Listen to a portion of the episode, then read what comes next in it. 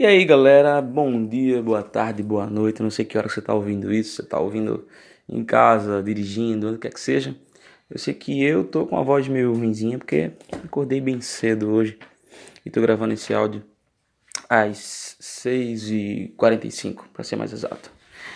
E aí o que, que acontece? É, eu queria falar um pouco sobre um livro, cara, que eu tô lendo. Muito interessante. Um livro chamado Homo Deus uma breve história do amanhã. Interessante, né? História do amanhã. Eu acho muito legal esse termo. E é do mesmo autor daquele livro Sapiens. Não sei se vocês já viram também aí. Mas o livro Sapiens também é um livro, cara, incrível. É de um autor chamado Yuval Noah Harari. Um cara muito louco. E tem umas ideias muito massa aqui, tem um negócio muito interessante. E logo atrás ele faz uma provocação bem, bem legal que eu gosto de, de sempre ler e de pensar um pouco sobre o futuro, sabe? Tem ele também um tem, também tem um outro livro é, do Peter Diamandis, né? Peter Diamandis é o Abundância.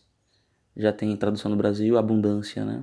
É muito interessante, porque ele, eles é, é nos dão a fé no futuro, enquanto que a mídia aponta para para algo do passado, para algo negativo, enquanto que a mídia sempre aponta para coisas ruins, para crises etc. Esses dois livros em especial, tem vários outros, mas esses dois livros em especial, eles são muito interessantes, eles mexeram muito comigo, mexem muito comigo, é, nessa situação de, de, de, repensar um futuro melhor. De repensar, mas de não só repensar, pensar assim, ah, é, futuro legal, tal, vai ter aí. tem muita coisa boa para acontecer, mas. E eu vou esperar aqui só de boa e vai, vai rolar, muita coisa para acontecer. Não, não é só repensar o futuro, mas também se reinventar. Se reinventar e se antecipar. Usar o gatilho mental da antecipação, né? Que tantos, tantos caras aí, tantos gurus da persuasão falam tanto aí. O Robert Cialdini é um deles. E fala tanto sobre isso, sobre se antecipar. E é muito interessante esse lance, porque você tem que se preparar para o futuro. Voltando aqui para o Homo Deus, é muito interessante as provocações que ele fala. As provocações não, os tópicos que tem aqui atrás. Um deles é a guerra se tornou obsoleta. Pô, que interessante, né? A gente viu aí recentemente é, esse lance maluco aí do presidente dos Estados Unidos com o cara lá da Coreia. Teve toda essa situação aí, mas enfim, foi só problema técnico, foi só para ver quem era mais, sabe, mais viril que o outro coisa de ego mesmo, coisa de, do homem que quer apenas demonstrar poder pelo poder. No final das contas, acabou não acontecendo nada, graças a Deus e graças a muitas coisas que tem envolvidas. Então, realmente a guerra ela, ela se torna obsoleta. Ela está cada dia mais se tornando obsoleta. A gente sabe que tem alguns conflitos na Síria, naqueles países ali e tudo, que a gente pode colocar como, como uma guerra, né? Mas o, o, contexto de guerra que ele fala aqui é, é, algo mais. É algo que a gente poderia resolver, é algo que os governos poderiam resolver. Por exemplo, no Brasil a gente vive uma guerra constante contra o tráfico, entre aspas. Eu não vivo essa guerra, no meu mundo não existe isso. Porém, é, falo no meu mundo, no no meu, mundo que eu, no mundo que eu cocrio, no mundo que que eu coexiste, vamos dizer assim, tá? É, ela não deixa de existir não, tá lá. Porém, eu não enxergo, eu não me sintonizo com isso. Não que eu não queira enxergar, mas eu não me sintonizo. Isso é um, é um assunto para. Já é física quântica, já é lei da, lei da atração, aí já é outra história. Porém, existe no Brasil esse lance, né? Mas por que, que se tornou obsoleto? Porque é só questão de querer. É só questão de querer. Teve vários países que venceram a guerra contra as drogas. Tem um documentário muito bom para quem gosta de documentário, é, chamado Quebrando o Tabu. O diretor, o documentarista, é, ele é irmão do Luciano Huck, eu esqueci como é que é o nome dele. Mas é o, é o diretor desse documentário. E o âncora é FHC, Fernando Henrique Cardoso, de presidente. E ele viaja para vários países, vários locais. É só para dar um exemplo de guerra, né? Ele, ele viaja para vários países, vários locais onde o, o, é, o governo venceu a guerra contra as drogas. Tem um questionamento bem interessante nesse, no final desse documentário, que é o seguinte, não é spoiler não, é uma questão simples. É, mas o cara pergunta se nunca, nunca foi conseguido, nunca conseguiram é, controlar nunca, nunca conseguiram controlar as drogas num presídio de segurança máxima. Como é que a gente vai conseguir controlar as drogas no mundo livre? Isso é muito louco e muito forte ao mesmo tempo. Então, só para dar esse exemplo rapidinho, as pessoas, elas desses países de primeiro mundo, como é que como é que os países de primeiro mundo fizeram para vencer a guerra contra as drogas em primeiro lugar? Eles passaram a oferecer a droga. Eles passaram a oferecer espaços específicos para que as pessoas consumissem a droga. O que é que isso é, é, acarretou? Fez com que as pessoas, fez com que as pessoas que se drogavam, os viciados, que na verdade a pessoa que é viciada ela é doente. O cara que é viciado em qualquer tipo de droga e ele rouba, ele mata, ele faz qualquer coisa, é, ele está fazendo pela droga, ele, ele é doente, ele é viciado. Ele é como qualquer outro viciado. Só que ele é marginalizado pela sociedade, principalmente aqui no Brasil. E aí o que, que acontece? Lá, eles aproximaram essas pessoas, esses viciados, esses doentes, foram aproximados do Estado. Como? Tá aqui a droga de vocês. Vocês simplesmente, vocês são igual o remédio no SUS aqui no Brasil. Você é viciado em que? Heroína. Pronto, ok. Você vai vir aqui de tanto em tanto tempo e você vai ter heroína. E simplesmente você pega lá. E aí o que, que acontece? Acabou o tráfico. Não precisa arma de fogo para combater o tráfico, precisa nada. Acabou o tráfico. E aí alguns países, no caso da Suíça, tem alguns cafés onde pode, onde você pode experimentar, no caso a maconha, né? É, dentro dos cafés, dentro dos ambientes controlados.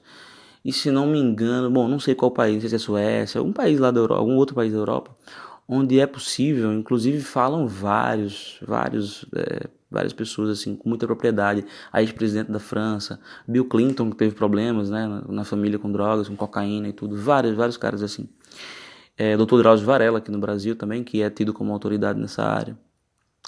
E aí o que acontece? É, lá na, na, em algum país da Europa, como eu falava, é, eles, além de dar droga, eles dão um ambiente controlado para a pessoa drogar, se drogar. Para a pessoa utilizar a droga, vê que louco. Aí diz, ah, o cara ainda, além de, de oferecer a droga, o Estado, além de oferecer a droga, ele ainda dá um ambiente para você. Quer dizer, parece um hospital, parece uma clínica, uma coisa linda. Você chega lá e aí até dá vontade de se drogar. Não, mentira. É... Sério, um lugar muito, muito legal, muito controlado. Por quê? Porque tem médicos, nesse local, enfermeiras, enfermeiros, profissionais das diversas áreas. É, é um ambiente controlado, você vai usar seringas novas, tá? É, você vai, enfim, já deu para sacar qual é, né? Onde é que eu quero chegar? Qualquer coisa que acontecer ali, você tá, tem profissionais de saúde para lhe, atender. Isso faz com que menos, cada vez menos pessoas entrem no tráfico. Aliás, entrem nas drogas. Tráfico nem existe num lugar como esse. Para que é que o cara vai usar de violência, criar uma boca de fumo, comprar armas, fuzis e aquela coisa toda para manter o tráfico, para manter o poder dentro de, um, de, um, de uma comunidade, de uma favela, seja lá onde for. É... Se o Estado está dando a droga, se o Estado está controlando até o consumo dessa droga. E aí fica uma coisa realmente muito controlada. Você vai para lá, você usa, seja lá o que for, heroína, cocaína, maconha, ópio, seja lá o que for, você usa e depois você vai embora para casa. E o risco de contaminação diminui, porque você está usando seringas novas, você está num ambiente controlado. Se acontecer o caso de alguma coisa, uma overdose, algo do tipo, você pode ser socorrido ali no momento. Então, o índice de mortalidade diminuiu bastante por pessoas que se drogavam e de contaminação por seringa, doenças, DST, DST não AIDS, essas outras coisas, né? DST foi fogo. É, enfim. É isso que acontece. E aí, simplesmente, é isso que, que esse cara quer falar. É isso que o cara do Homo, Homo Deus, né? O Yuval Noah Harari, que nome maluco, né, desse cara. E é isso que ele quer falar, a guerra se tornou obsoleta. Eu estou dando um exemplo aqui de como é que a guerra se tornou. A guerra contra as drogas, por exemplo, ela se tornou obsoleta em vários países. Quem tiver interesse de, de ver esse documentário é muito interessante. É muito interessante. Inclusive, ele começa uma história assim da linha do tempo, parece uma terapia de linha do tempo da, da programação neurolinguística, né, da PNL. Ele sai montando a linha do tempo, é, demonstrando que a busca por estados alterados de de consciência não é de agora. É de muito tempo. De antes de Cristo já existiam várias e várias formas de se drogar. E tá aí até hoje. Né? Tá aí até hoje. Então a guerra se tornou obsoleta. Toda guerra, em toda parte do mundo, não. Porém ela se tornou obsoleta. Apenas com vontade. Eu dei um exemplo aqui que eu lembrei, não estava nem lembrando disso agora para falar. É, e acabou vindo. Mas uma maneira de demonstrar que a guerra se tornou obsoleta. Realmente, basta a vontade do homem. Basta a vontade do governo. Basta a vontade das pessoas. E simplesmente a guerra se tornou obsoleta. E é bem interessante essa, essa afirmação, né? Uma segunda afirmação que ele faz aqui é a fome está desaparecendo. Tudo isso tem na parte de trás da capa, tá, gente? A fome está desaparecendo. Poxa, realmente, né? A gente sabe aí que tem alguns países na África e tudo, alguns lugares aí onde existe uma certa escassez de comida e tudo, mas realmente a fome está se tornando é, é, é, um problema assim cada vez menor, cada vez menor. Você vê, eu estava em contato uma vez com um colega que é fundou, ele, ele é fundador de uma ONG, ele fundou uma ONG em Recife e depois ele disse, cara, eu vou sair da presidência porque eu vou, vou entrar em outras áreas e tal, vou ficar só prestando a consultoria à distância, mas eu quero que o presidente seja um cara que eu recuperei. E eu achei isso muito bonito, muito nobre da parte dele. Não vou citar o nome porque não pedi permissão nem nada, mas é um colega daqui de Recife que simplesmente ele fundou essa ONG e depois ele se retirou e, e deixou que, com, que, com que o presidente, é, ele, ele é o fundador, lógico, né, isso ninguém tira, mas o presidente hoje é um recuperado é, é um ex-drogado, é um ex-menino de rua, ex-drogado, que hoje é quem toma conta dos outros, hoje é quem recebe os outros tal, e eu acho isso muito bonito. Uma vez eu conversando com esse colega, e a gente falando sobre isso, né, sobre fome, sobre miséria e tal. E estava muito em alta aquele lance de que o Brasil tinha saído da linha da miséria, da extrema, da extrema pobreza e tudo. E aí eu digo, cara, não acredito nisso tal. Ele disse, mas. A gente conversando uma vez lá no. Lá em Recife, conversando, tomando um café ou uma cerveja, não lembro. E aí ele falou: se você parar para pensar hoje aqui em Recife, não tem nenhuma criança passando fome.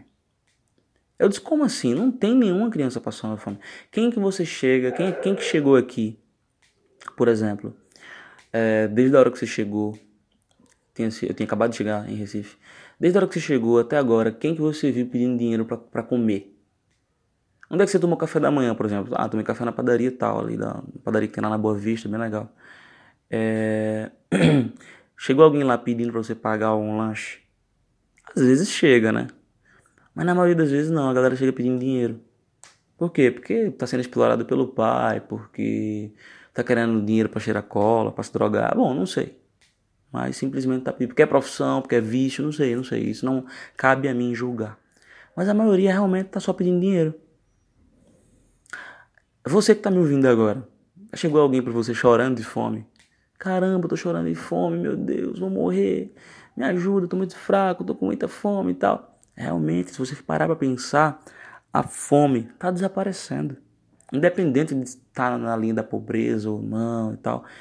Isso é algo, é uma outra máxima desse livro, O Amor Deus, que, que dá uma certa fé no futuro. E ele prova, ele começa a provar cientificamente por que é está desaparecendo. Ele começa a provar, mostrar várias coisas, vários mapas, onde é que era a fome, como era tal. E assim, eu iniciei, eu tô super apaixonado pelo livro, iniciei, mas eu não, não cheguei nem na metade do livro ainda. Porém, essas coisas que eu estou falando são coisas que, feito, feito vocês estão vendo, são coisas que estão vindo na minha mente, a partir desse, dessas frases que tem no, na parte de trás, na contracapa.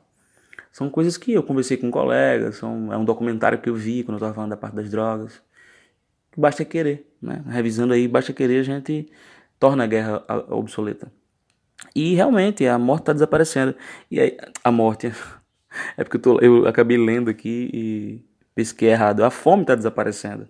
Né? Tá desaparecendo. E aí a terceira máxima que eu acho bem legal é a morte é apenas um problema técnico. A morte é apenas um problema técnico. É, realmente, todo mundo vai morrer, vai. Eu achava bem interessante é, minha mãe assistia a Hebe, né? Hebe Camargo. E aí Hebe falava, eu não tenho medo de morrer, não. eu tenho, eu tenho peninha. é bem engraçado esse, esse termo dela. Eu tenho peninha. Tem algumas pessoas que, que não falam do jeito que a Abby fala, mas não pensam também né, dessa forma, mas não falam desse jeito. Eu sou uma delas. Pô, morrer dá uma pena, né? Morrer, é, viver é tão bom. Né? Eu, no meu caso, tenho uma família maravilhosa, cercado de, de pessoas incríveis, assim. Encontrei minha paixão, meu propósito de vida, que é transformar as pessoas. É... E estou fazendo isso, estou vivendo isso. Estou vivendo de acordo com meus valores. E é tão bom viver. Quando você pensa na morte, você, caramba, dá uma peninha mesmo. Mas é só um problema técnico. Como o próprio autor fala que é um problema técnico. Todo mundo vai ter que morrer. Todo mundo tem que morrer um dia. Todo mundo, se a gente tivesse que viver para sempre, para que a gente ia trabalhar? Olha só que louco. Isso me, veio, isso me ocorreu aqui agora. Ah, vive pra, vai viver para sempre. Para que trabalhar? Se a gente sabe que a vida é finita, a gente sabe que vai ter um fim, a gente sabe que vai acabar, a gente já não quer se movimentar? Já é tão difícil sair da zona de conforto? Já é tão difícil explorar o potencial da gente ao máximo? Imagina se a gente soubesse que a gente não ia morrer. Aí que a gente não sair da zona do conforto nunca. Ia ficar enroladinho no edredom e tudo certo. Se tivesse alguém para dar comida, tava super show de bola. Mas a gente evoluiu. Se a gente pegar lá o, o primeiro livro desse cara, o Sapiens, é, só ver o nome do maluco de novo aqui que é bem complexo. Yuval Noah Harari. Yuval Noah Harari. Pareceu agora a mulher do Google falando, né? Yuval Noah Harari. Pronto. Eu vou, depois eu vou botar para ver se ela fala desse jeito mesmo. Se você pegar o primeiro livro dele, ele é um baita historiador. E ele pega a história do mundo, aí ele pega desde a era paleolítica, quer dizer, faz tempo que eu li, não sei se é bem assim. Mas ele, ele demonstra de uma forma incrível. É um livro feito feito alguém do, sei lá, se foi do The New York Times. Esses caras que fazem aí essas, não sei se foi Financial Times, não sei. Esses caras que fazem os comentários, né? lê o livro e faz o comentário. É um cara que diz, não, é um livro que não dá para ser resumido, você vai ter que ler de uma vez só. E, te, e, tem um outro que fala, tem que ler num fôlego só. Porque é um livro que prende demais a atenção. E aí ele fala de várias coisas, eh, tipo da memória genética, por exemplo. Coisas que a gente traz hoje, até hoje, é ciência pura, tá? Ciência pura. Coisas que a gente traz até hoje. Até hoje a gente traz com a gente, que vem da era paleolítica que vem mais ou menos aí da teoria da evolução de Charles Darwin, independente aí de não quero entrar no mérito religioso, mas basicamente é isso. Ele fala de várias coisas que a gente traz de lá. Porém, tem muita coisa que a gente traz de lá que a gente não precisa mais hoje. Por exemplo, o fato de estocar gordura, o fato de comer muito, é um hábito que está ligado à memória genética. Porque o homem da era paleolítica, ele não sabia se ele ia comer amanhã, ele não sabia se ia ter comida amanhã. Então ele matava um animal para o bando dele, para a tribo dele, levava para a caverna e todo mundo comia ali. Inclusive tinha, a maioria deixava, deixava a carne magra, a carcaça magra lá para outros animais comerem e levava as vísceras, porque as vísceras tinha, era mais rica em gordura e tal e dava mais energia para eles. A fonte de gordura principal era e ainda é energia. Né? O carboidrato vai aparecer um bom tempo depois. Mas a principal fonte de, de, de energia era a gordura. Inclusive a questão de estocar gordura. Antigamente a gente fazia isso de uma maneira diferente. Hoje a gente faz ainda. Só que por conta do carboidrato, por conta de outras coisas aí que também não vou entrar nesse mérito, a gente acaba não ativando o metabolismo para queimar a gordura. O que, é que acontece? O homem comia hoje, ele passava quase uma semana sem comer. Três dias, quatro dias, depende. Tem vários relatos aí de historiadores, antropólogos, é, arqueólogos que falam sobre isso, tá? E aí por quê? Porque ele comia o suficiente ali, comia muitas vísceras, comia rim, comia uh, intestino, várias coisas ali que eram muito ricas nessa gordura e ele estocava gordura no corpo. E aí nos outros dias que ele não comia, ele começava a usar essa gordura como energia. Então ele não sentia fome. É bem interessante isso, né? E a gente traz esse hábito até hoje, por exemplo, de querer comer, comer, comer. E como a indústria alimentícia é, tá mais para máfia do que para para alimentos mesmo, então é criado sob medida. Hoje existe até o curso chamado Engenharia de Alimentos, né?